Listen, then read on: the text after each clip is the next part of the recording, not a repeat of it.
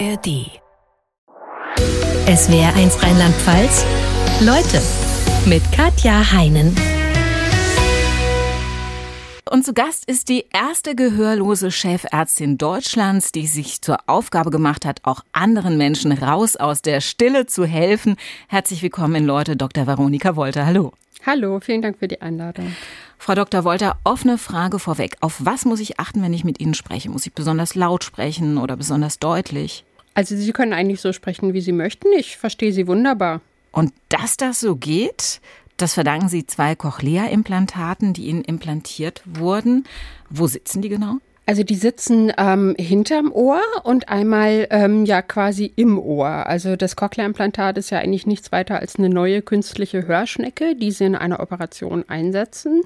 Und dann noch eine zweite Komponente, die sie von außen tragen und die dann so ein bisschen aussieht wie ein Hörgerät. Man sieht nämlich kaum was von außen. Wenn ich sie angucke, dann sehe ich nur so zwei kleine Schläuchlein. So kleine durchsichtige Schläuchlein vorne. Das ja, ist der, selbst das kann man noch unsichtbar machen. Ja, also das ist also wie gesagt kein kosmetisches Problem mehr, Gott sei Dank muss man sagen. Und das ist ja auch wichtig. Also viele wollen ja nicht, dass man da jetzt irgendwie groß Kabel und groß Geräte sieht am, am Kopf, weil das ja immer noch so ein bisschen ein Stigma ist. Ne? Man sieht, oh ja, der hört nicht recht und dann denkt man, ne, ist ja vielleicht auch nicht richtig im Kopf so ungefähr. Ne? Wenn Sie das wenige, was man bei Ihnen sieht, also dieses Mini-Hörgerät, das Sie quasi hinter dem Ohr tragen, abnehmen, was hören Sie dann noch? Ja, tatsächlich gar nichts mehr, dann fühle ich noch. Also gar 100 Prozent nichts mehr. Richtig, ich bin komplett gehörlos vollkommene Stille. Das können wir uns wahrscheinlich als Hörende gar nicht vorstellen, wie sich das anfühlt. Nee, können Sie nicht. Unter Wasser oder die absolute Stille im Weltraum, ja. Das ist nochmal tatsächlich was komplett anderes, weil wenn Sie von außen können Sie versuchen, alles wegzunehmen, aber Sie werden sich immer noch selbst hören. Also man hört seinen eigenen Atem, wenn man schluckt, seine Stimme und so. Und wenn Sie komplett gehörlos sind, ähm, dann ist das auch weg. Also Sie hören sich selbst alles auch von außen nicht mehr. Es ist wirklich die komplette Gehörlosigkeit und die kann man als Normalhörender tatsächlich auch nicht simulieren. Sie sind jetzt in der Situation, dass Sie in beide Welten eintauchen können, in die der Hörenden und auch in die Welt der kompletten Stille. Nutzen Sie das manchmal auch? Ich sage jetzt mal, wenn die Kinder laut sind oder wenn Sie sich voll konzentrieren wollen. Also nehmen Sie dann dieses äh, Schleu, dieses Mini-Hörgerät hinterm Ohr weg? Ja, also ich empfinde das, also mittlerweile muss man sagen, es war lange Zeit anders, aber mittlerweile empfinde ich das doch als eine ja, Bereicherung und als ein Mehr an Möglichkeiten, weil es ist tatsächlich so, wenn ich naja, ich habe auch einen recht anspruchsvollen Beruf und wenn ich eine Pause brauche, dann nehme ich meine Ohren wirklich, also ich nehme das ab und ich genieße diese Stille ungemein. Also da tritt wirklich etwas ein, wo ich sagen würde, das ist die tiefen Entspannung auf Knopfdruck, sage ich immer, weil da fällt wirklich die ganze Anspannung alles von außen ab. Also man ähm, kann sich das als Normalhörender vielleicht so bewusst gar nicht vorstellen, wie sehr einen doch ähm, Geräusche, Lärm und so auch stressen. Und immer die Möglichkeit zu haben, wann immer ich möchte. Ich kann ja auch in, am lautesten Flughafen sein oder äh, direkt neben dem LKW, wenn es mir zu laut ist. Ich habe jederzeit die Möglichkeit, auf Mute zu schalten, ja, auf äh, Ton weg Sie können es am Handy regeln, ne? Richtig, also Sie müssen das gar nicht abnehmen, sondern Sie drücken auf dem Handy einen Knopf und dann war's das. Ganz genau. Also ich kann entweder einen Handgriff machen und nehme das Gerät runter oder ich nehme mein Handy raus, damit es keiner sieht und steuere dann alles. Ich kann es mir auch leiser machen, wenn ich möchte. Oder lauter, wenn jemand sehr leise redet. Ganz genau. Wenn man so will, habe ich das selektive Gehör. Ich suche es mir einfach aus. Sie haben über Ihre Geschichte ein Buch geschrieben. Ich höre dich, wie ich als ertaubte Ohrenärztin Hörgeschädigten und Gehörlosen wieder zum Hören verhelfe. Wieso war es Ihnen so wichtig, Ihre eigene Geschichte zu erzählen? Ja, also einmal ähm, muss man sagen, dass ich ähm, in meiner Kindheit, auch als ich aufgewachsen bin, ähm, eigentlich immer so eine Geschichte gesucht habe. Also ich habe ganz bewusst nach Vorbildern gesucht, nach irgendjemanden, an dem man sich orientieren kann, ähm, der einen Hörschaden hat und trotzdem etwas erreicht hat im Leben. Und das fand ich nie. Also in keiner Zeitung irgendwo war mal jemand abgebildet mit einem Hörgerät oder so. Und das hat mich, ja, in gewisser Weise auch ein bisschen, hat es mir das ja auch schwer gemacht. Also es gab ja niemanden, den ich fragen konnte. Ich musste mir alles selbst suchen ähm, und auch selber Visionen und, und alles selber entwickeln. Und ich dachte mir, wenn du jetzt Chefärztin bist, als wenn ich das damals gesehen hätte als Kind oder Jugendliche oder junge Frau, das hätte mir unglaublich viel Mut gemacht und Kraft gegeben, weil ich gesehen hätte, boah, Mensch, die ist komplett gehörlos, hat es geschafft, wie geht denn das? Und dann hätte ich mit dem Buch die Möglichkeit gehabt, eine tolle Inspiration zu finden. Und das war so mit eine der Absichten, die ich verfolgt habe. Also es hatte mehrere, kann man sagen, aber das war so mit einer der Hauptgründe. Dann lassen Sie uns mal über Ihre Geschichte sprechen. Sie waren ja nicht immer taub, sondern Sie haben, bis Sie neun Jahre alt waren, ganz normal gehört, sind auf einem Bauernhof aufgewachsen, auf dem immer viel los war, in der Nähe von Marburg mit drei Geschwistern. Das klingt nach einer Bilderbuchkindheit. War es das? Ja, war es auch tatsächlich. Also die ersten Jahre äh, waren wirklich sehr schön. Also bei uns war immer viel los. Wir hatten ein sehr großes soziales Umfeld. Wir waren im Ort gut eingebunden. Ich hatte auch viele Freunde. Ich kann mich da auch noch sehr aktiv dran erinnern in der ersten, zweiten Klasse. Ich habe meinen Kindergeburtstag mit 10, 15 Kindern teilweise gefeiert. Ich war wirklich ein ausgesprochen glückliches Kind. Und ähm, ja, dann habe ich ja leider mit neun Jahren die Hirnhautentzündung bekommen, die dann mein Gehör geschädigt hat und dann doch ja so alles verändert hat. Eine Meningitis, die falsch diagnostiziert wurde, muss man sagen, beziehungsweise der Arzt hat ja sogar gesehen, es ist eine Hirnhautentzündung, aber nicht die richtigen Schlüsse draus gezogen. Was ist da schiefgelaufen? Tja, das habe ich mich im Nachhinein dann auch immer gefragt. Also ich habe versucht, das Ganze zu verstehen, auch wie er damals gehandelt hat und warum. Also ich würde nach heutiger Sicht davon ausgehen, dass es sehr wahrscheinlich Viren waren, die die Hirnhautentzündung verursacht haben, weil wenn es damals bakteriell gewesen wäre und es ist so, so behandelt worden wie damals, dann wäre ich möglicherweise nicht mehr am Leben. Also von daher gesehen, man versucht sich dann so im Nachhinein daran zu tasten. Ähm, aber ja, warum hat er so gehandelt? Ich er hat ihnen einfach ein Antibiotikum gegeben. Ne? Genau, ne? der hat mir einfach nur Antibiotika-Tabletten gegeben. Und aus heutiger Sicht würde man ein Kind mit auf Hirnhautentzündung ganz anders behandeln. Ne? Also es kommt sofort ins Krankenhaus und kriegt Infusionen und das ist eben alles nicht gemacht worden. Ein Jahr später haben Sie Ihren zehnten Geburtstag gefeiert. Wie sah der im Vergleich zum neunten Geburtstag aus? Tja, komplett anders, ne? Also das, äh, da sind Kinder dann auch relativ grausam, muss man leider sagen. Also wenn man anders ist ähm, oder sich plötzlich anders verhält, die konnten das ja auch nicht wirklich ähm, deuten. Es war ja auch im Gegensatz zu heute niemand da, der das erklärt hat. Ja, es war ja bei mir damals auch so, ähm, also Inklusion gab es ja nicht. Ne? Das, äh, es gab entweder die Sonderschule für behinderte Kinder oder halt die normale Schule. Und wir haben uns damals ähm, entschieden, dass ich auf der normalen Schule bleibe. Und das hat dann halt leider dazu geführt, dass niemand ähm, das verstanden hat, kein Verständnis da war. Und am deutlichsten hat sich das in meinem eigenen Freundeskreis gezeigt. Und eben darin, dass dann ja auf dem nächsten Geburtstag also nicht mal mehr die Hälfte der Kinder war und ich dann ja immer mehr in die Isolation abgedriftet bin tatsächlich. Und es ging ja auch nicht nur um das Nicht oder nicht gut hören können, sondern es ging auch darum, dass sie zum Beispiel mit den Hörgeräten, die sie trugen, Probleme hatten, mit den anderen Kindern zu toben, fangen, zu spielen. Warum? Ja, also die Hörgeräte damals, ähm, das muss man jetzt noch dazu sagen, die waren auch lange nicht auf dem technischen Stand, wie sie heute sind. Ähm, es gab fleischfarbene, große, dicke Hinterohrgeräte und es gab schon auch im Ohrgeräte, aber die Technik, die da verbaut war, die war analog. Ja, also erst zehn Jahre später oder fast 20 Jahre später gab es dann also die ersten wirklich guten digitalen Geräte. Und die analoge Technik da so reinzubauen, das war alles nicht so möglich. Dann ähm, ja, haben sie bei den Gehörgängen, die ja bei mir als Kind auch recht klein waren, das Problem, wenn sie da einen Stöpsel reinsetzen oder halt ein Hörgerät, dann kommt keine Luft mehr dran. Das heißt, es staut sich Wärme und infiziert sich dann. Ich hatte unendlich oft Ohrentzündungen, Ohrenschmerzen, was dann mit sich brachte, dass ich die Geräte nicht mehr tragen konnte. Dann gingen die oft kaputt, äh, dann durften die nicht äh, nass werden und als Kind wollen sie toben, sie wollen ja Spaß haben, ne? einfach unbeschwert sein und das war damit alles vorbei, weil sich eben alles nur noch um diese Geräte drehte, die eben ja nicht wirklich passten, nicht wirklich äh, funktioniert haben und ständig kaputt waren. Und man durfte halt nicht schwitzen, ne? Richtig, man durfte sich quasi nicht anstrengen und nicht spielen. Ich meine, wie wollen Sie das als Kind machen, ja? Mm, fast unmöglich. Mm für die anderen Kinder schwer verständlich, weil es ihnen damals auch keiner erklärt hat. Das heißt, sie wurden ja in der Schule zur Außenseiterin. Mhm. Wie viel haben Sie denn noch gehört, sodass Sie dem Unterricht folgen konnten?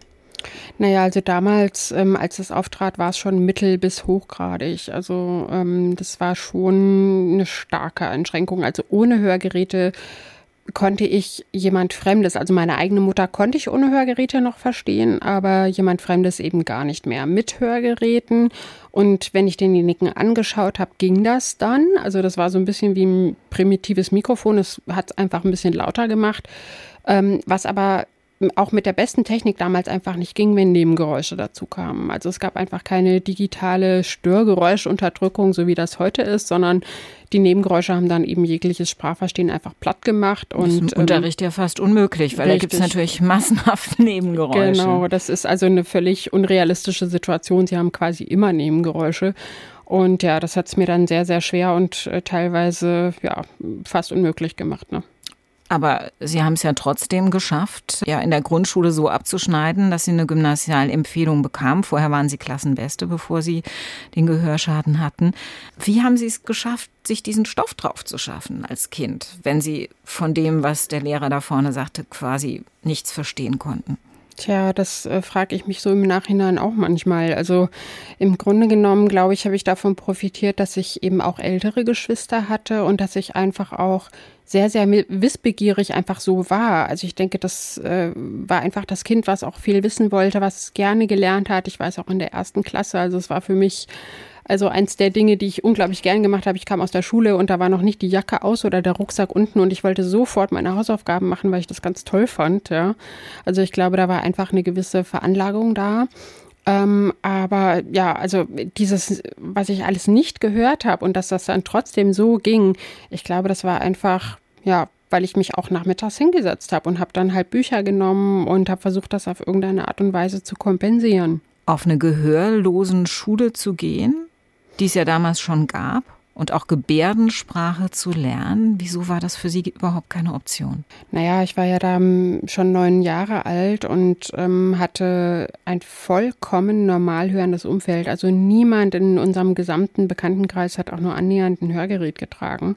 Das war für mich vollkommen fremd und also es kam mir vor, als wollte man mich abschieben in eine Sonderschule mit Gehörlosen, die ich nicht kenne, was mir vollkommen fremd ist. Also das kam mir vor wie eine Bestrafung regelrecht. Also es wurde ja auch so ein bisschen mit gedroht, so, ne? Also wenn du es jetzt hier nicht schaffst, dann, also da musst du dahin, dann musst du auf die Sonderschule. Und das war mir so fremd und so äh, andersartig, also das wollte ich nicht und habe alles dafür getan und dann eben, ich meine, gut, es war auch mit diesen nachlassenden Kontakten und dass ich dann auch keine Freunde mehr hatte. Ich meine, die, dann, ja, habe ich mich halt hingesetzt und habe Bücher angeschaut, habe nachgelesen und versucht eben das, was ich in der Schule nicht verstand, auf irgendeine Art und Weise dann äh, mir anderweitig ranzuholen. Sie haben eben eine Gymnasialempfehlung bekommen, ich habe es schon erwähnt. Äh, trotzdem wollten die Lehrer damals nicht, dass Sie aufs Gymnasium gehen. Warum nicht?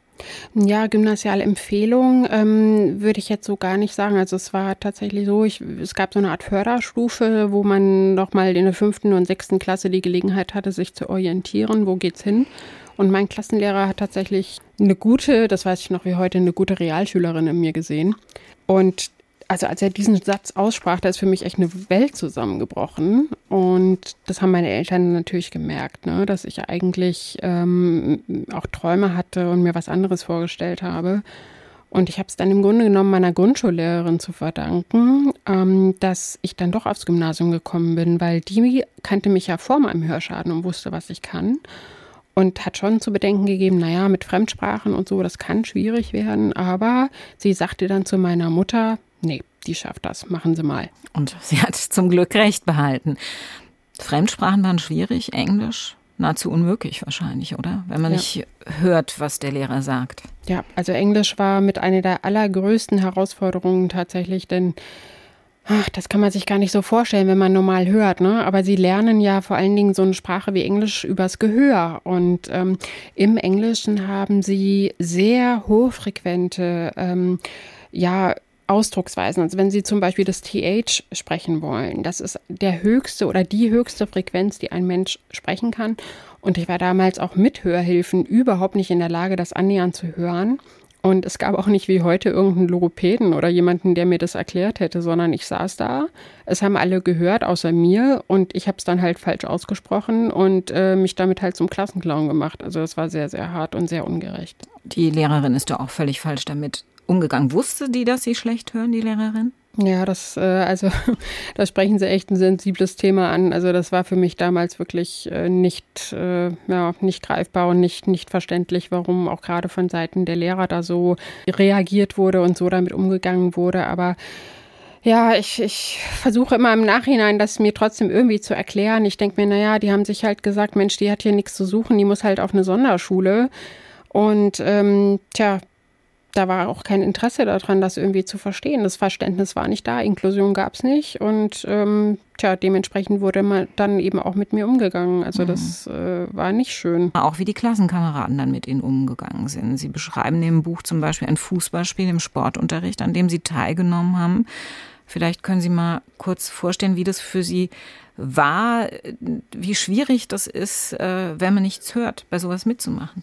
Ja, also gerade Teamsportarten sind natürlich ähm, auch stark vom Gehör abhängig, ne? von der Kommunikation. Man ruft sich was zu, ähm, dann brauchen sie ja auch, gerade wenn sie so Ballsportarten haben, auch ein Richtungsgehör. Und das war eben eine Situation, wo dann auch ein Hörgerät ähm, vorher ausgefallen war und ich dann nur noch das eine Ohr hatte. Und das, ich meine, das weiß ich heute, weil ich HNO-Ärztin bin und mich viel damit beschäftigt habe. Aber damals wusste das keiner, ne? dass ich in dem Moment kein Richtungsgehör habe. Und die haben nur gemerkt, die checkt die Richtung nicht. Gut, ich war ja eh schon die komische und jetzt merkt sie noch nicht mal, aus welcher Richtung was kommt. Und dann haben die sich gedacht, naja, wir wollen das Spiel gewinnen und dann nutzen wir das halt aus. Ne? Und ähm, also das war für mich damals, äh, also wenn ich heute dran denke, ich, ich keine Ahnung, wie ich das ertragen habe. Also Wahrscheinlich ist es schon so, so erkläre ich mir das im Nachhinein, dass mit jeder Situation, wo man so massiv verletzt wurde, ähm, dass man dann, wenn man das durchsteht, auf irgendeine Art und Weise dann doch gestärkt irgendwie daraus hervorgeht, weil anders kann ich mir meinen Weg auch nicht erklären. Ja, also, andere zerbrechen daran. Ne? Sie hatten offensichtlich das Glück, mit einer Persönlichkeitsstruktur ausgerüstet zu sein und eine Familie hinter sich zu haben auch, die dazu geführt hat, dass sie gestärkt daraus hervorgegangen sind. Ja, offensichtlich. Also ich habe meinen Eltern da wirklich unglaublich viel zu verdanken. Also wenn die nicht gewesen wären, dann wäre es sicher anders gelaufen. Also irgendwo braucht man sicherlich Rückhalt, ähm, weil gut und natürlich, wie Sie sagen, schon auch eine Persönlichkeitsstruktur. Und man muss daran wachsen. Sonst äh, ist oder wäre auch ganz besonders mein Weg sicher nicht möglich gewesen. Was hat Sie dazu bewogen, nach dem Abitur zu sagen, ich studiere Medizin? Hm, ja, also darüber habe ich auch schon oft nachgedacht. Ich glaube, dass der Wunsch, ähm, Ärztin zu sein, tatsächlich auch vorher vielleicht schon da war. Also ich wollte auf jeden Fall etwas machen, was ähm, wesentlich ist, was den Menschen hilft, ähm, was den Menschen etwas bedeutet. Und ich dachte so, Mensch, wenn die eigene Gesundheit nicht mehr ähm, gut ist, nicht mehr funktioniert. Und dann habe ich auch immer wieder an meine eigene Situation gedacht, das schon auch. Aber ich würde sagen, es war Hälfte, Hälfte. Also es war der Wunsch, anderen zu helfen und dann durch Medizin, wo man ja wirklich sehr wirkungsvoll dann sein kann ähm, und mit meiner eigenen Situation im Hintergrund. Ähm, ich denke, dass beides war der Grund zu sagen, es muss Medizin sein. Aber es war klar, es ist ein schwerer Weg, es ist ein sehr anspruchsvolles Studium und Sie müssen sich in einem Krankenhaus zurechtfinden, zum ja. Beispiel Herztöne abhören, wohlwissend, hm. dass sie das kaum leisten können. Dieses, dieses gute Hören, das dann für solche Sachen verantwortlich ist. Hat sie das nicht abgeschreckt? Tja, das, das ist wirklich ein, ein Phänomen. Ne? Also jeder normale Mensch würde ja denken, gut, ich kann nicht hören, dann gehe ich jetzt nicht in einen Beruf, wo ich aufs Hören angewiesen bin. Ne? Also ich muss auch sagen, ich kann mich an Situationen erinnern, wo ich ähm, ja in der Universitätsstadt an einem Gebäude vorbeikam, wo Hörsaal drauf stand. Und ich dachte so, Mensch, ich höre nicht richtig und das ist Hörsaal. Aber es war eine Art Faszination auch. Und ähm, ich denke auch, dass das wiederum eine Sache der Persönlichkeit ist, ähm, wie man mit Herausforderungen oder Schwierigkeiten generell, wie man denen gegenübertritt. Und also ich bin ja auch sehr sportlich, also ich bin auch eher so ein, so ein Typ, der halt die Herausforderungen liebt und je höher der Berg ist, desto größer wird bei mir quasi der, der, der Ehrgeiz darauf zu kommen. Und ich glaube, das war das schon auch. Also anders ist es nicht zu erklären, dass jemand mit einem Hörschaden einen Hörsaal sieht oder auch jetzt sowas wie ein Arzt mit einem Stethoskop und sich fragt, naja Mensch, wie willst du überhaupt mal jemanden abhören? Also ich glaube, es war schon auch die, dieses, äh, ich brauche die Herausforderung und ich, ich liebe auch den, wie soll ich sagen, dieses Gefühl, je schwerer das ist und man hat es dann geschafft. Ne? Haben Sie dann bei den Dozenten von den Lippen abgelesen oder wie haben Sie das gemacht? Ja, das war, also ich habe es versucht, ne? Also es war einerseits, ähm, ja, es war für mich sehr schwierig, äh, im Hörsaal da einen Platz zu finden, also den geeigneten Platz zu finden, sagen wir mal so, weil also weit vorne zu sitzen hätte mir sicherlich genützt, weil ich hätte das Mundbild gesehen, ich hätte, gut, ich wäre auch näher am Sprecher gewesen, hätte ihn vielleicht besser verstanden. Auf der anderen Seite war es mir wichtig, ähm, anonym zu sein, dass mich niemand sieht, dass keiner weiß, da sitzt jetzt eine, die anders ist, weil da habe ich ja in der Schule übelste Erfahrungen mitgemacht, wenn die wussten, die hatten Hörschaden. Das war ja immer dann das Kriterium, mich auszusortieren. Das wollte ich im Studium auf keinen Fall. Und ja, letztendlich hat es dann doch dazu geführt, dass ich meistens hinten saß und ähm, mir dann angewöhnt habe, das, was eben da an Folien oder an, ja, auch mit der Kreide teilweise auf die Tafel geschrieben wurde, das zu notieren. Und dann habe ich versucht, Bücher mitzunehmen, die zum Thema passen und mich dann eben parallel zu belesen, wenn zum Beispiel wieder ein Dozent war, der so gar nichts hingeschrieben hat oder vielleicht nur das Thema an die Tafel schrieb ja, das war schon immer ein Glücksspiel und ähm, ja, hat nur funktioniert, weil ich halt dann auch bereit war, meine komplette Freizeit und eben alles abseits äh, dieser Veranstaltungen für das Studium zu opfern und das, was ich nicht mitbekomme, ja, mir selber anzueignen. Aber im Krankenhaus zu arbeiten war für Sie dann natürlich trotzdem schwierig, vor allen Dingen im Operationssaal und viele Kollegen waren auch ja alles andere als rücksichtsvoll, muss man sagen. Was haben Sie da erlebt? Ja, das ist ähm, so ein bisschen gewesen wie in der Schule, auch mit den Lehrern. Ne? Das Verständnis war nicht da, also auch nicht dieses, ähm, warum müssen wir jetzt auf die Rücksicht nehmen. Man muss jetzt auch, ich versuche auch immer die andere Seite dann zu verstehen. Also klar, der Job als Assistenzarzt, gerade am Anfang, der ist sehr anstrengend. Man hat Nachtdienste. Ähm, an den Unikliniken müssen sie noch Studentenunterricht machen. Ähm, dann wird von ihnen erwartet, dass sie in die Forschung gehen, in den OP, in die Sprechstunde. Und dann haben sie noch einen Kollegen, der möchte, ähm, dass sie laut und deutlich reden. Da denken sie sich auch, was soll das denn jetzt? Ja? Und ähm, tja, ich meine, wenn Sie 20 normal hörende Kollegen haben und Sie sind der Einzige, der ständig Rücksichtnahme fordert, warum sollten die das tun? Und gut, ich meine, ich habe mir dann auch eine Universitätsklinik ausgesucht, die eben sehr gut war, ähm, die ja sich auch auf dieses Thema spezialisiert hatte und da bin ich leider ähm, ja auf nicht so viel Rücksichtnahme getroffen. Ich meine, einerseits waren die spezialisiert darauf, also die wussten schon, wie man mit einem Schwerhörigen umgeht. Da ähm, hatte ich dann auch wieder Glück im Unglück. Außerdem habe ich ja da unfassbar viel gelernt. Also ich bin denen dann auch sehr dankbar gewesen auf der anderen Seite. Aber ja, also einfach war auch das sicherlich nicht. Sie hatten dann das große Glück, äh, einen Chefarzt zu treffen in der Martha-Maria-Klinik München, ähm, wo Sie dann hingewechselt sind, der wirklich ihr Potenzial erkannt hat, der sie gefördert hat. Wie anders hat er sich verhalten ihnen gegenüber, als sie es vorher von anderen Chefärzten kannten? Ja, das hat mich total überrascht. Also ich war ja vorher schon quasi man könnte sagen, weltweit auf der Suche nach jemandem, der eben nicht das Problem in mir sieht, sondern äh, mich vielleicht abseits dieses Hörschadens ähm, erkennt und ähm, ja, ich glaube, ich habe da einfach Glück gehabt. Also es hat menschlich einfach gestimmt. Ne? Der hat ähm, einfach gesehen, okay, ähm, was, wie können wir dir helfen? Ja, und ähm, tatsächlich war die Lösung gerade im OP, den Sie ansprachen, dann relativ einfach. Der hat sich nämlich einfach so ein kleines Mikrofon an den Mundschutz geklippt und damit konnte ich ihn ausgezeichnet verstehen. Und es kam sogar raus, ich habe ihn besser verstanden als die anderen Kollegen und teilweise auch besser als die OP-Schwester dann. Und ähm, das hat mir meinen Weg und das, was ich mir so innig gewünscht habe, nämlich das Operieren, dann überhaupt erst möglich gemacht. Und ja, das würde ich mir so wünschen, dass ähm, ja auch Kollegen vielleicht in jemanden, der halt Hilfe braucht, nicht immer nur ein Problem sieht, sondern vielleicht auch eine Chance. Und ähm, naja, tatsächlich war es ja so, gerade wenn es besonders laut im OP war und dann die Operation besonders schwierig wurde, ähm, dann hatte mein Chef die Angewohnheit, ähm, immer noch mal leiser zu sprechen, weil er eben so konzentriert war. Und je leiser er wurde, desto höher war dann die Wahrscheinlichkeit, dass ich dann noch die Einzige war, die ihn verstanden hat, weil ich ja mein zusätzliches Mikrofon hatte. So dass, wenn die OP-Schwester ihn nicht verstand, dass ich ihr dann gesagt habe, so, er braucht jetzt dies, er braucht jetzt das.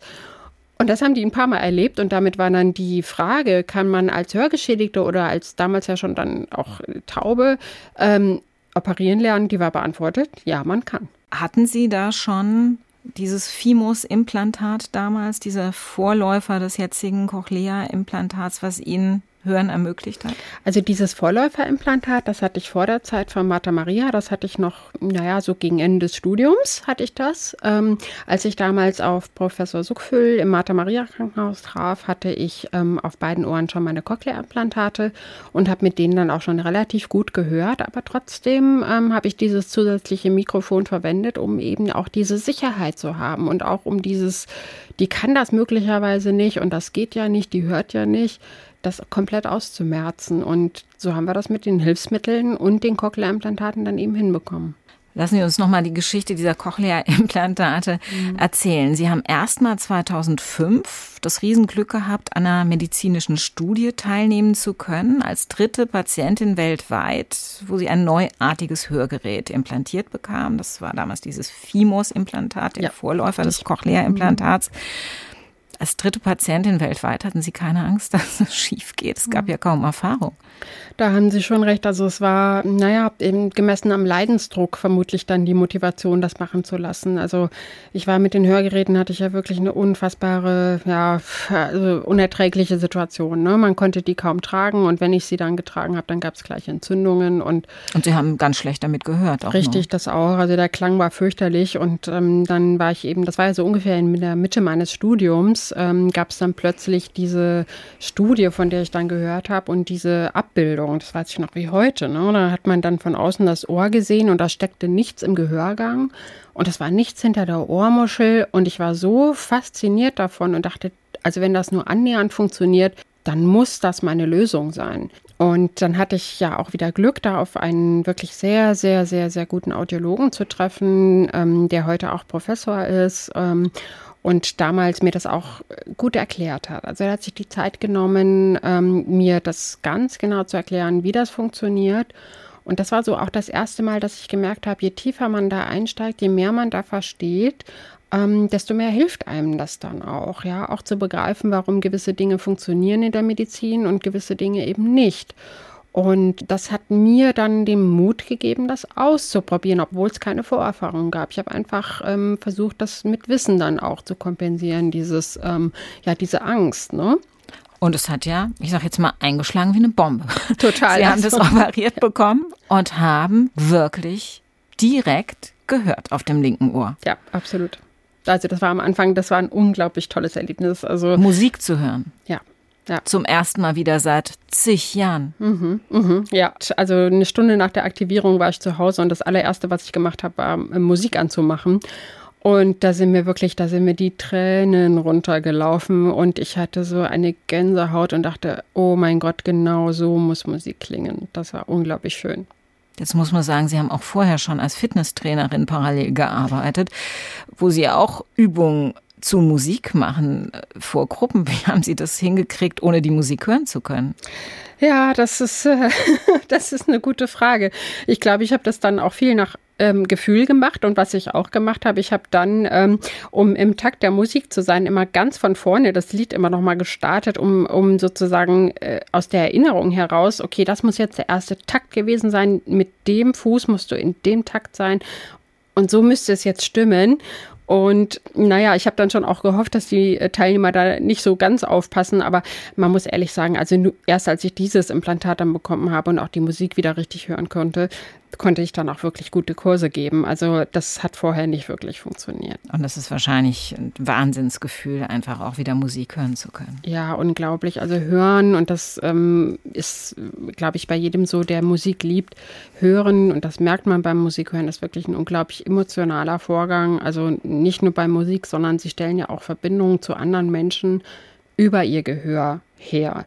Und ich finde es ja ein, ein urmenschliches Bedürfnis, ähm, sich zu sozialisieren oder halt ganz schlicht und einfach Verbindung zu anderen Menschen herzustellen. Und wenn sie nicht mehr gut hören, dann ist eben genau das betroffen. Und ähm, ja, deswegen ist es für viele, ähm, die eine Schwerhörigkeit haben, dann eben auch so verletzend und auch so emotional, wenn das nicht mehr funktioniert. 2010 war es, glaube ich, da haben Sie sich dann das erste Cochlea-Implantat setzen lassen. Wieso haben Sie sich dazu entschieden, von diesen Vorgängermodellen, von diesen Viehmaus-Implantaten die Finger zu lassen und das dann zu machen? Naja, ich hatte, also ich war ja dann, in, äh, bis es zum Cochlea-Implantat kam, auch ähm, in Denver gewesen, also in Colorado in den USA, wo das hergestellt wurde und habe so ein bisschen auch die Entwicklung mitbekommen und dann halt leider auch die Probleme. Also es war, ja, wie Sie sagten, ich war die weltweit Dritte, also ich war eine der aller, allerersten, die das bekam. Und wie es eben so oft ist bei etwas äh, Technischem, was ganz neu ist, ähm, es treten Fehler auf. Und so war das damals dann eben auch. Also der Akku war defekt, ähm, das Gerät nicht mehr funktionsfähig und es musste ausgetauscht werden. Beim Austausch ist dann leider etwas schiefgegangen. Ähm, also das hat nicht so ganz geklappt. Dann musste das wieder korrigiert werden, indem man das nochmal komplett neu einsetzte. Ja, und auch durch diese Operationen ist dann das Restgehör, was ich hatte, verloren gegangen, sodass das Implantat, oder es war ja dann eigentlich ein implantiertes Hörgerät, ähm, zwar noch funktionsfähig war, aber das Restgehör, was ich hatte, dafür nicht mehr geeignet war. Also ich habe zu schlecht gehört, um mit dieser Art Implantat dann zu hören. Ja, und in dem Zustand blieb mir dann wieder nur eins übrig, nochmal neue große Hörgeräte. Und so habe ich dann meine Assistenzarzt-Weiterbildung angefangen und ähm, hatte dann das erste Mal Kontakt mit dem Cochlea-Implantat. Mhm. Und ähm, das war zu der Zeit, wo ich damals gearbeitet habe oder angefangen habe oder erstmalig Kontakt hatte damit, noch etwas, was man eigentlich naja, Gehörlosen einsetzt. Also eben diesen Menschen, mit denen man mir als Kind immer gedroht hat. Ne? Und ähm, also das hat schon ein paar Monate gebraucht, dem Ganzen dann zu vertrauen, zu verstehen, wie funktioniert das, wie werde ich damit hören, warum funktioniert das bei anderen anders, weil das Cochlea-Implantat ist was völlig anderes als ein Hörgerät. Also ein Hörgerät ist quasi, wenn Sie es ganz einfach ausdrücken wollen, Schallverstärker. Das macht es ihnen erstmal lauter. Klar ist das heute auch mit den ganzen technischen Features, da können sie viel, viel mehr machen, aber es bleibt trotzdem ein Verstärker, den sie im Ohr tragen. Und das Cochlea-Implantat ist eine Neuroprothese. Das Cochlea-Implantat ersetzt ihnen das Innenohr und lässt sie über den Hörnerven hören. Und ähm, ich sage auch immer, um es einfach auszudrücken, ist eine Hirnprothese, weil das, was Sie mit dem Cochlea-Implantat hören, das entscheidet Ihr Gehirn, das entscheidet nicht das Implantat, weil Sie ersetzen Nervenimpulse und hören über Ihren Hörnerven. Und der Höreindruck, den Sie damit haben, ist das, was im Gehirn entsteht. Und das macht das Implantat auch so spannend. Und ich glaube, das war auch der Grund, weshalb ich mich dann selbst auch darauf spezialisiert habe, weil die Möglichkeiten damit wirklich also unfassbar gut sind.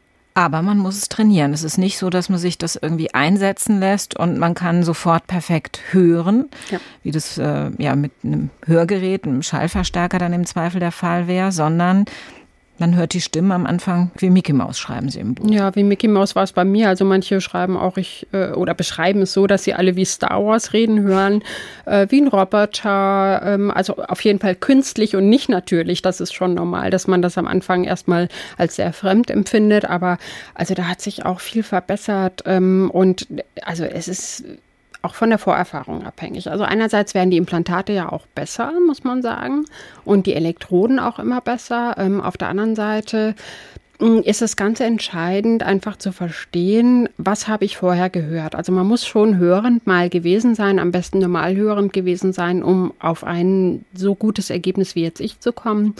Also es gibt ja viele Patienten, die von Geburt an schwerhörig sind, die ihr Leben lang hochgradig oder eben an Taubheitgrenzen schwerhörig waren, das normale Hören so nicht kennen die werden den Erfolg mit dem Implantat, wie ich ihn jetzt vielleicht habe, so nicht erreichen können. Also das muss man schon noch mit berücksichtigen.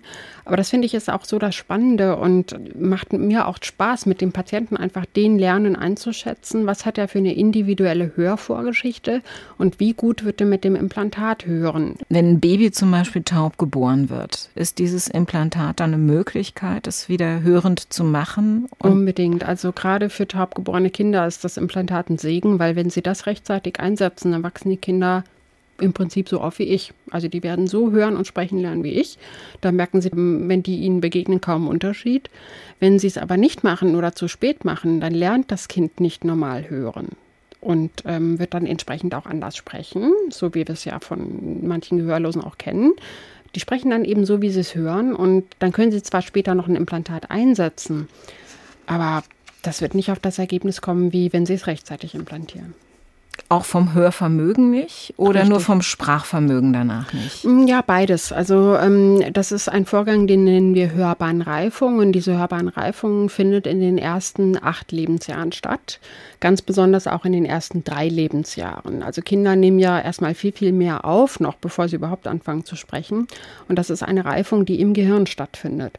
Und wenn Sie in diesen ersten Lebensjahren diese Reize dem Gehirn nicht zuführen, dann lernt es das eben nicht. Und irgendwann ist das Fenster dafür, das zu lernen, eben geschlossen. Und wir wissen heute auch mit Hilfe des Cochlea-Implantats, dass das eben ungefähr im achten Lebensjahr der Fall ist, weil man hat Kinder implantiert, die neun Jahre alt waren, komplett taub waren. Wenn sie denen das Implantat einsetzen, die hören damit nicht, die hören gar nichts. Die lehnen das ab und äh, kommen dann irgendwann, wenn sie erwachsen sind, sagen, sie wollen das gerne explantiert haben. Also solche Fälle habe ich äh, damals schon gesehen. Also es ist wirklich ganz wichtig, gerade bei Kindern zu schauen, in welchem Stadium sind die, wo sind die, wie werden die gerade versorgt und hören die mit dem Cochlea-Implantat nicht besser und kann ich denen die Hörbahnreifung überhaupt erst mit dem Cochlea-Implantat möglich machen. Jetzt sind diese Cochlea-Implantate ja in der gehörlosen Community durchaus umstritten, weil die als ja, Bedrohung für die gehörlosen Kultur zum Teil gesehen werden, für die Gebärdensprache. Können Sie das nachvollziehen, wenn ein Ehepaar vor ihnen sitzt mit einem Baby, das taub ist und die sagen, wir wollen das nicht für unser Kind? Ja, tatsächlich ähm, habe ich das früher nicht verstanden, heute verstehe ich es. Es ist ja so, wissen Sie, wenn ich meine Ohren ausschalte, also einerseits ist das wirklich ein Genuss, muss man leider so sagen. Also wenn man ähm, diese Angst vor dem Nichthören irgendwann abgeschlossen hat, dann ähm, kann man die Stille genießen und das ist auch etwas wirklich sehr, sehr Schönes. Und ähm, wenn das Kind in dieser gehörlosen Kultur und in dieser gehörlosen Welt bleibt und gar nicht der Druck oder der Zwang besteht, hören zu müssen, das kann tatsächlich etwas sehr Schönes sein. Ja. Also da äh, glaube ich, kann ich tatsächlich mich auch richtig reinfühlen. Aber auf der anderen Seite muss man halt denken, ähm, das sind ganz, ganz, ganz, ganz wenige Eltern nur, die so entscheiden. Also wir haben vielleicht 100 Elternpaare in Deutschland im Jahr, die ein Kind bekommen. Und von denen ist vielleicht geschätzt auch die Hälfte bereit, das Kind trotzdem implantieren zu lassen, einfach unter der Voraussetzung, mein Kind wächst zweisprachig auf, in beiden Welten, weil sie bleiben ja gehörlos, auch wenn sie das Baby implantieren. Ähm, auch das Kind, wenn es ranwächst, kann seinen äh, Sprachprozessor abnehmen. Es bleibt gehörlos, hat aber mithilfe des Implantates die Möglichkeit, an der hörenden Welt teilzunehmen. Und das wäre eben etwas, was ich unbedingt den Eltern an die Hand geben möchte ähm, und, und sage, überlegen Sie, wie sie entscheiden für ihr Kind. Natürlich können sie es gehörlos aufwachsen lassen und äh, ihn weg von diesem Stress und dieser hörenden Welt und den Zwang zu hören fernhalten, aber sie nehmen ihm lebenslang die Möglichkeit. Also nach dem achten Lebensjahr ist es ja vorbei, da brauchen sie nicht mehr implantieren. Dann nehmen sie ihm die Möglichkeit, an der hörenden Welt teilzunehmen. Der Weg ist dann verschlossen und dann müssen sie, wenn ihr Kind erwachsen ist, ihm erklären, warum sie sich dagegen entschieden haben, weil das Kind wird irgendwann erfahren, Mensch, da gab es ja Cochlea-Implantate, warum habe ich die nicht bekommen? Und warum ist mir der Zugang zu dem einen oder anderen Beruf versperrt? Ja, dadurch? richtig. Also man muss sich auch klar sein, man ist dann sein Leben lang auf Gebärdendolmetscher angewiesen. Ne?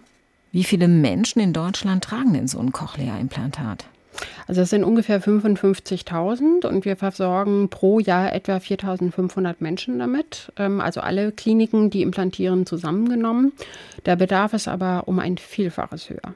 Also bei, wenn wir jetzt äh, diese 4.500 nehmen, das war im Jahr 2020, haben wir 4.500 Implantate eingesetzt und im gleichen Zeitraum 65.000 Hörgeräte der Kategorie WHO 4.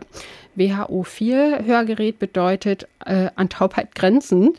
Und das heißt, wir haben 65.000 Hörgeräte an taube Menschen verkauft, aber nur 4.500 Implantate eingesetzt. Ja, das ist mit einem Grund, weshalb ich das Buch geschrieben habe, darüber aufzuklären. Weil man diesen 65.000 Menschen, die letztlich mit dem Hörgerät versorgt werden, das aber ihr Hörvermögen nicht wieder richtig herstellen Wenn sie kann, taub sind, dann nützt ihnen das Hörgerät leider nichts mehr. Mit einem Cochlea-Implantat tatsächlich helfen könnte. Gibt es da eine Altersgrenze, wo man sagt, das bringt jetzt da nichts mehr in dem Alter? Also tatsächlich, und das ist mir auch sehr, sehr wichtig, das immer wieder ganz, ganz stark zu betonen, es gibt keine Altersgrenze. Also es ist wirklich ganz individuell ähm, vom, von der Persönlichkeit, vom Gesundheitszustand und vor allen Dingen auch von der Motivation des Einzelnen abhängig zu sagen, ich mache das oder ich mache es nicht. Also man muss natürlich ähm, die Voruntersuchungen durchlaufen, die Operation machen und dann vor allen Dingen auch die Nachsorge, weil sonst hört man ja damit nichts. Also üben, ne? Richtig, ganz genau. Sie müssen das Hören ganz einfach üben. Aber man kann, um das nochmal zu sagen, Sie hören mich, nachdem Sie das geübt haben, auch nicht wie eine Mickey Maus, sondern Nein. Sie hören meine Stimme ganz normal. Richtig, und das ist ja das, was mir auch so wichtig ist, darüber aufzuklären. Natürlich hört man am Anfang elektrisch, aber mithilfe der Therapie, und die biete ich ja in meiner Klinik auch an, und das ist ja das Schöne, jetzt an dieser Hörklinik, gerade das Operative mit dem Therapeutischen zu verbinden und dann eben nicht den Patienten mit dem Implantat alleine zu lassen und zu sagen, ja, du hörst jetzt elektrisch, das war's, sondern halt zu gucken mit der Therapie, wie unterstütze ich den Patienten. Und das ist, ähm, ja, das ist auch unglaublich schön dann zu sehen, wie der Patient bei jedem Termin, wo er wiederkommt, dann besser hört. Und also im Großen und Ganzen muss man schon sagen, dass man ein Jahr eben Therapie braucht nach der Operation. Aber wenn man bereit ist, diesen Weg zu gehen, also bei aller Liebe und ganz, ganz ehrlich, ich höre wirklich super gut und super natürlich. Also es ist aus meiner Erinnerung mit neun Jahren nicht vom normalen Gehör zu unterscheiden. Noch besser ist es natürlich, wenn man eine Schmierhörigkeit vermeiden kann, dass äh, wenn man erkrankt an Meningitis und ähm, äh, dann falsch behandelt wird, dann ist es leider so. Oder wenn man schwerhörig geboren wird. Aber es gibt ja viele, ja, wo es auch selbst gemacht ist, ohne dass die Leute das unbedingt wissen. Sie machen sich in ihrem Buch Sorgen über die junge Generation, sagen, wir ziehen eine Generation an Schwerhörigen groß. Auch die WHO, die Weltgesundheitsorganisation, hat schon gewarnt. Woran liegt das?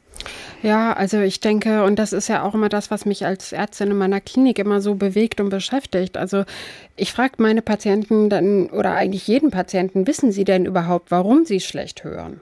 Nö. Hat mir noch keiner erklärt. Und dann müssen Sie sich vorstellen, die laufen seit 20 Jahren mit Hörgeräten rum oder teilweise dann ihr ganzes Leben oder noch länger. Und also es ist unglaublich wichtig zu verstehen, dass wenn man ähm, sein Gehör schädigt durch Lärm, und das geht ja mit AirPods hervorragend, also gerade diese Innenohr- äh, ne? diese weißen Stöpsel, die Sie überall bei den Jugendlichen oder jungen Leuten sehen. Mm, um es ganz klar auszudrücken, wenn Sie das zu laut machen und das über einen längeren Zeitraum tragen, Sie führen sich einen Nervenschaden herbei. Sie schädigen die Haarzellen in der Hörschnecke damit und die können Sie nicht wiederherstellen. Sie können nur, wenn das äh, beschädigt ist, leicht mittelgradig mit dem Hörgerät ausgleichen, auch heute noch. Und wenn das Hörgerät nicht mehr reicht, dann eben ein Cochlea-Implantat einsetzen. Aber man kann das nicht heilen. Das muss man ganz klar sagen. Also Sie können nicht irgendwas da reinspritzen und die Haarzellen wachsen wieder. Nein, Sie beschädigen Ihr Innenohr damit.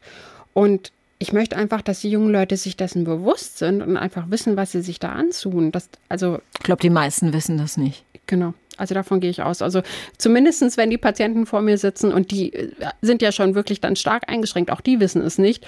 Und ich gehe ganz stark davon aus, dass die Jugendlichen das nicht wissen. Und die tragen das ja oft über Stunden am Tag, ja. äh, beim Sport, bei, bei auf dem Weg zur Schule. Wenn man nicht zu laut hört, passiert dann nichts oder aber die Wahrscheinlichkeit ja. ist wahrscheinlich äh, einfach zu hoch, dass man zu laut hört damit, oder? Mm, ja, also es kommt darauf an. Ähm, also einerseits, wie lange am Tag, also wie viele Stunden machen Sie das, wie häufig machen Sie das und auch in welcher Lautstärke machen Sie das. Ähm, wenn Sie, so wie Sie es eben beschrieben haben, im Bus, ähm, irgendwo auf der Straße unterwegs sind, Sie haben ja dann Nebengeräusche und man muss ja dann, um trotzdem das zu hören, was man da, was man halt hören möchte, das lauter machen. Und das ist das Problem. Also wir wissen aus der Arbeitsmedizin schon seit ganz, ganz langer Zeit, ähm, dass ein Lärmpegel über 80 Dezibel und den erreichen Sie ganz schnell im Straßenverkehr, nämlich ein LKW, der vor Ihnen vorbeifährt, der hat die 80 Dezibel. Und wenn Sie mit Ihren AirPods dann noch was hören wollen, dann machen Sie es lauter.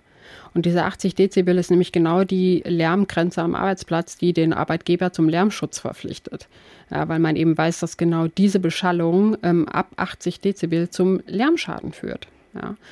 Und ähm, tja, das wissen die jungen Leute nicht. Ne? Die stecken sich ihre AirPods rein und denken, ja, pf, da komm, ich steige jetzt in den Bus ein, hier ist ein bisschen lauter oder ich bin auf der Straße, jetzt mache ich es halt lauter. Und das über Stunden und Tage Also können Sie ziemlich sicher davon ausgehen, da machen Sie sich Ihr Innenohr kaputt. Also Ihre Empfehlung ist ganz klar Hände weg von In-Ear-Kopfhörern? Unbedingt, ja. Also ich würde, wenn dann überhaupt, ähm, das nur einsetzen unter der Kontrolle, dass ich es mir nicht zu laut mache. Also ich habe jetzt gesehen, man hat auch teilweise über Apps die Möglichkeit zu schauen, wie laut mache ich mir das. Da muss man wirklich gucken, dass man, also die 70, höchstens, ja, 70 Dezibel wäre schon so grenzwertig, dass man wirklich vorsichtig ist mit der Lautstärke, dass man es nicht zu laut macht, nur unter Kontrolle der eigenen Lautstärke sozusagen das überhaupt anwendet. Ähm, oder, und das wäre meine, ja, eher meine Empfehlung, dass man auf sogenannte Over-Ear-Kopfhörer Kopfhörer wechselt oder halt auf Noise Cancelling. Das sind jetzt alles also Over-Ear-Kopfhörer wären solche, wie wir jetzt aufhaben, Richtig, oder? Solche also stinknormale. Kopfhörer. Genau. Mit dem er vielleicht nicht ganz so attraktiv aussieht. ja, es ist natürlich klar, das ist auch immer alles, ne? Also Apple und die Konzerne wissen natürlich auch, wie sie das Ganze verkaufen. Natürlich wirkt das cooler und lässiger, wenn sie einfach so einen weißen Stöpsel da reinsetzen. Ja, es ist aber leider, und das muss man sagen, junge Leute, bitte tragt, äh, wenn überhaupt, dann diese Kopfhörer. Aber so richtig, pf, ja, guten Gewissens empfehlen kann man das auch nicht, weil wenn Sie das Noise Cancelling auf der Straße anmachen, dann hören Sie die Nebengeräusche nicht mehr. Ne? Wenn dann der Fahrradfahrer hinter Ihnen klingelt, hören Sie den nicht mehr. Aber zum Beispiel im Bus, ja, wenn Sie da sind, dann lieber Noise Cancelling als ein AirPod einsetzen, bitte. Und einfach auch zu Hause oder so ganz normal Musik über solche Kopfhörer hören. Ja, genau. Was ich auch ganz toll finde, das ähm, finde ich gerade für Kinder auch empfehlenswert. Es gibt ja ähm, auch solche Bügel. Also Kopfhörerbügel kann man das, glaube ich, nennen. Das, ähm, ja, das legen sie sich so auf die Schulter. Das ist quasi ein Lautsprecher, der ähm, so genau. Nackenbügelkopfhörer heißen die, glaube ich. Richtig, ne? ganz genau. Mhm. Sie haben recht, ja. Und da kann man ähm, die Lautstärke ganz normal einstellen und man hört die Umgebungsgeräusche aber noch ganz normal. Und das finde ich bei Kindern halt wichtig, weil so laufen sie überhaupt keine Gefahr, dass es zu laut dann wird, weil das Kind ist ganz normal ansprechbar und sie machen, sie können ja auch dann die Lautstärke auch selber hören. Sie wissen ja, wie laut kommt denn das da raus. Und das machen sie eben genauso laut, wie, ja, dass es eben gut verständlich ist. Und das Kind hört aber die gesamte Umgebung mit. Und damit haben sie fast kein Risiko, das dann zu laut zu machen. Also ganz klare Tipps für Kinder. Diese Nackenbügelkopfhörer für Teenies statt in ihr Kopfhörer ganz normale Kopfhörer aufsetzen. Ja. Und generell auf Ohr sein Gehör es. achten. Ne? Also Lärm bitte vermeiden, also Rockkonzerte nur mit Gehörschutz. Und das ist, also man muss auf sein Gehör aufpassen, weil man kann das nicht mehr reparieren. Wir haben keine Spritzen und keine Medikamente, das Innenohr wiederherzustellen, sondern wir haben, und auch das Cochlea-Implantat ist zwar ein, wirklich ein Segen, aber es ist und bleibt eine technische Hilfe und das muss man sich einfach ganz klar bewusst machen. Herzlichen Dank, Frau Dr. Wolter, für das Gespräch, für Ihre Tipps. Am Ende der Sendung gibt es immer ein kleines Dankeschön für unseren Gast. Ich greife mal kurz unter den Tisch. Augenblick. Ich dachte nämlich, äh, nachdem Sie die erste gehörlose Chefärztin Deutschlands sind und eine richtig taffe Frau, wäre dieses Buch vielleicht was für Sie. Von Heike Specht, die ersten ihrer Art heißt es, Frauen verändern die Welt von Maggie Thatcher bis äh, Angela Merkel, also lauter Frauen, die die ersten ihrer Art waren und Großes bewirkt haben. Ja, wunderbar. Das ist ja eine tolle Inspirationsquelle. Vielen, vielen Dank. Viel Spaß beim Lesen und Ihnen alles Gute. Dankeschön. SWR1 Rheinland-Pfalz. Leute, jede Woche neu. Auf swr1.de, in der SWR1 App und überall, wo es Podcasts gibt.